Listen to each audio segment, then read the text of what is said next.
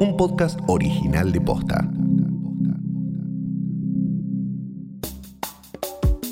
Los juegos presenciales, virtuales y por streaming explotaron durante la cuarentena. En este episodio hacemos un repaso de las distintas opciones lúdicas que aparecieron para darle batalla al aburrimiento. ¿Qué hacemos para no embolarnos durante el aislamiento? Hoy es viernes 14 de agosto. Soy Martina Sotopose y esto pasó posta.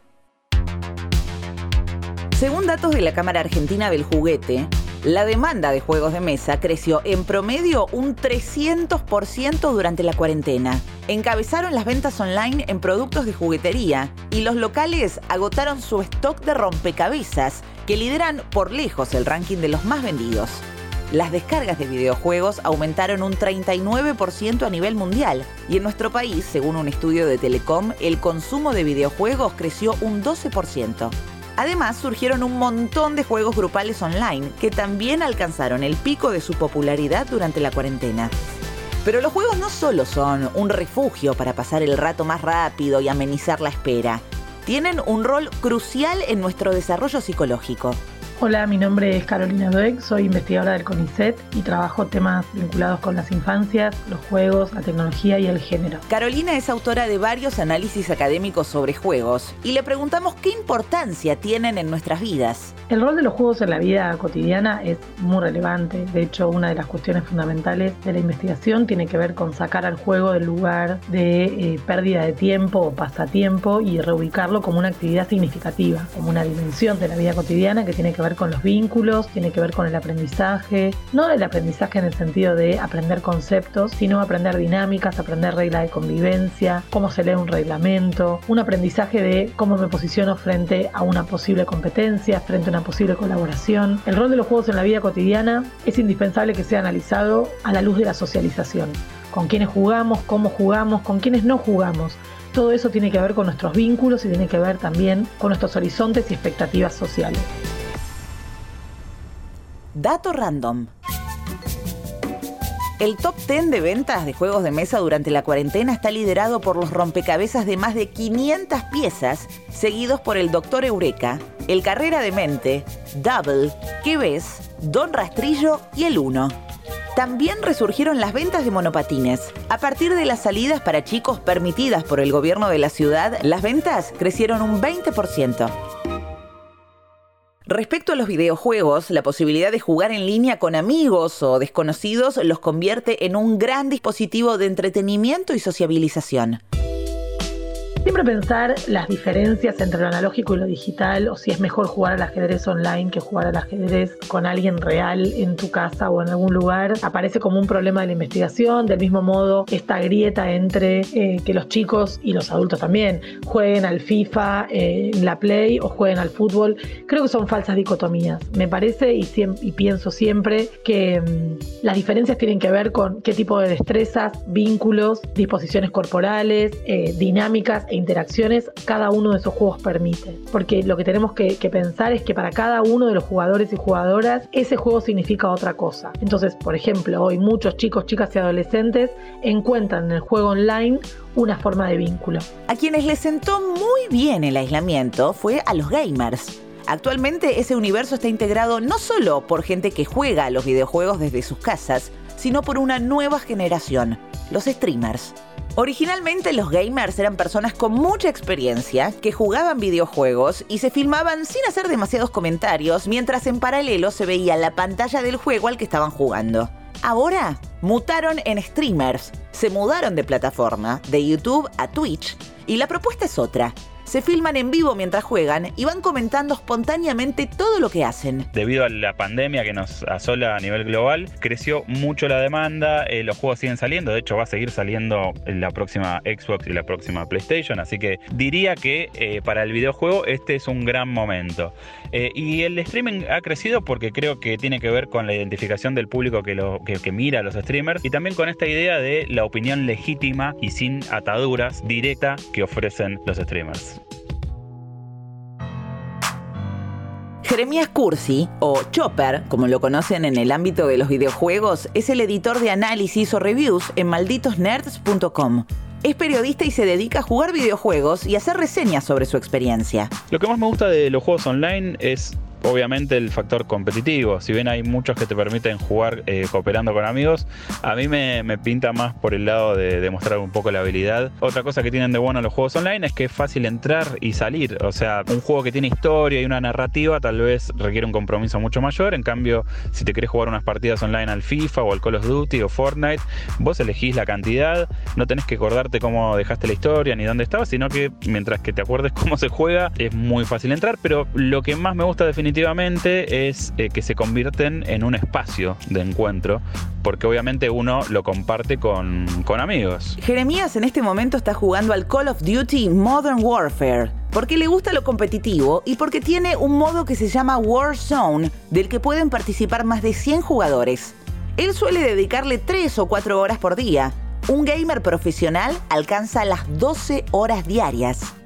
El promedio de edad de los gamers supera los 30 años, lo cual quiere decir que los adultos se están permitiendo jugar. Los videojuegos siempre se, los catalogaron como una actividad que por ahí es más eh, relacionada con, con lo solitario, pero desde que se impuso este modo de juego y que las consolas sobre todo te permiten jugar online, creo que ya es imposible mirarlas con esa cara, sino que los juegos hoy son un fenómeno social también, donde uno puede conocer gente y donde puede forjar amistades que duran para siempre. El padrino de uno de los hijos de Jeremías y muchos de sus mejores amigos son de un clan que se formó hace más de 10 años en un foro. Él considera los videojuegos como un espacio de encuentro para gente con intereses parecidos.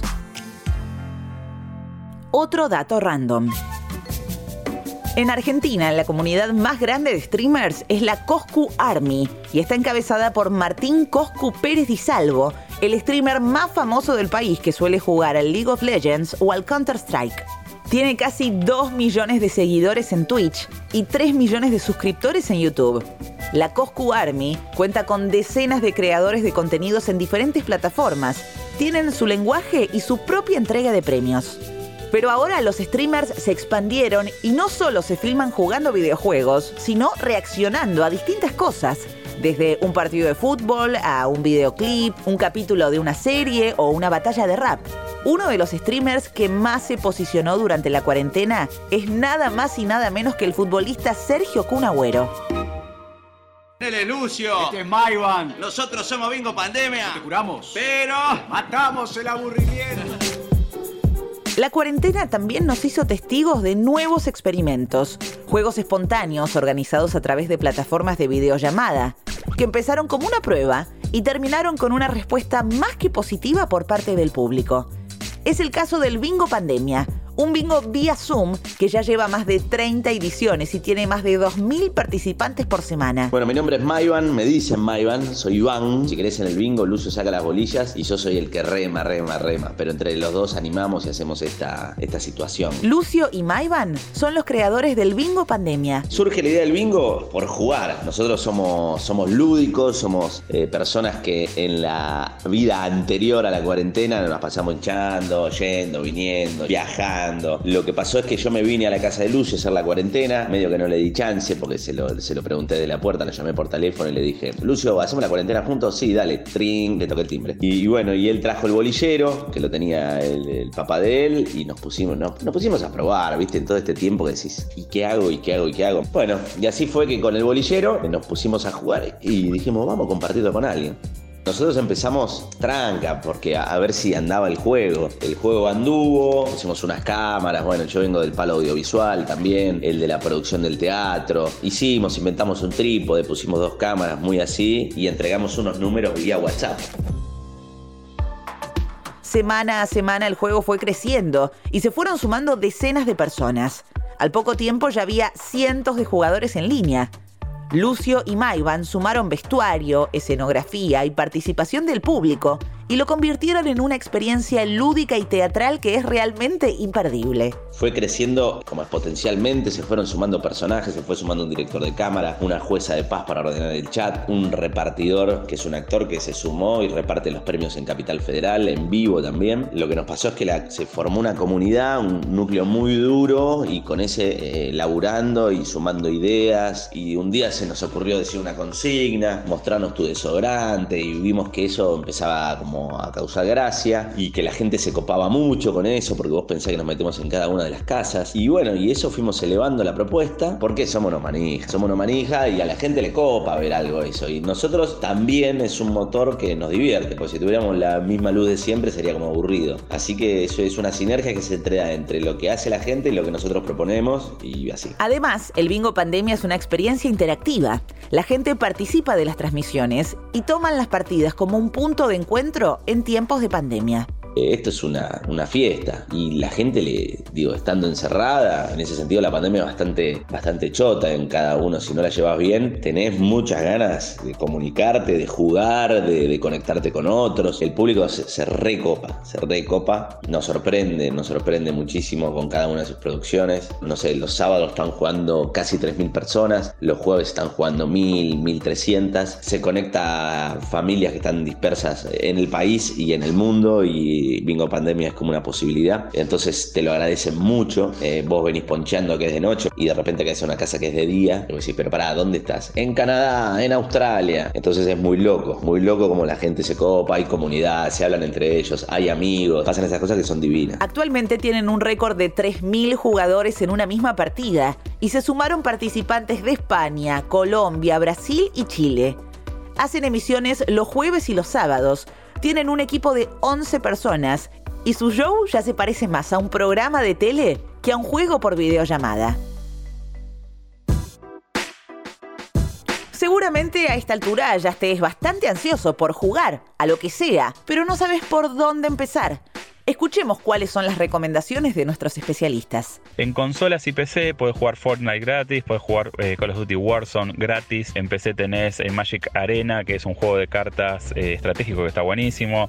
Hearthstone es otro juego de cartas que también está en celulares. Hay una oferta enorme, pero sin lugar a dudas yo recomendaría ir por Warzone, Fortnite, Valorant, que es otro nuevo, el viejo y querido Counter-Strike, League of Legends, si te va la estrategia y tenés PC. Yo recomiendo de los clásicos de estrategia, el Catán. Recomiendo juego grupal, el Código Secreto, me parece que es un juego superior. Eh, como juego colaborativo recomiendo The Mind. Eh, juegos divertidos, bueno, me gusta mucho Pescadores, que salió recién. Hay muchísimos juegos. Lo que recomiendo es que prueben, prueben, pidan prestados juegos, eh, prueben juegos. Cuando se abran las juegotecas, vayan a ludotecas y juegotecas a probar juegos, a jugar y decidan las compras una vez probados. Creo que es una gran decisión.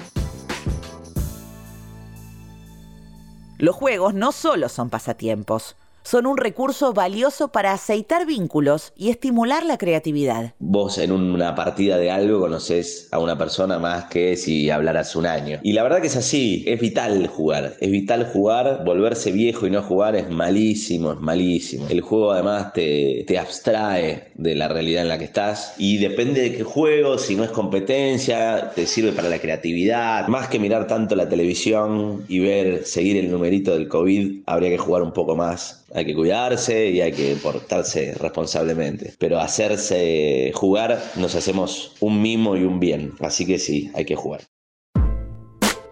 Esto pasó posta. Es una producción original de posta.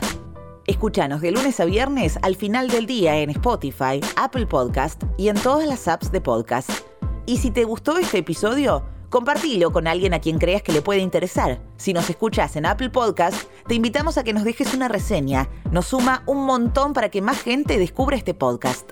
Búscanos en Instagram y en Twitter. Somos arroba postafm. En la producción estuvieron Galia Moldavsky y Fede Ferreira. Nuestro editor es Leo Fernández. En la dirección general, Luciano Banchero y Diego del Agostino. Soy Martina Sotopose y esto pasó posta.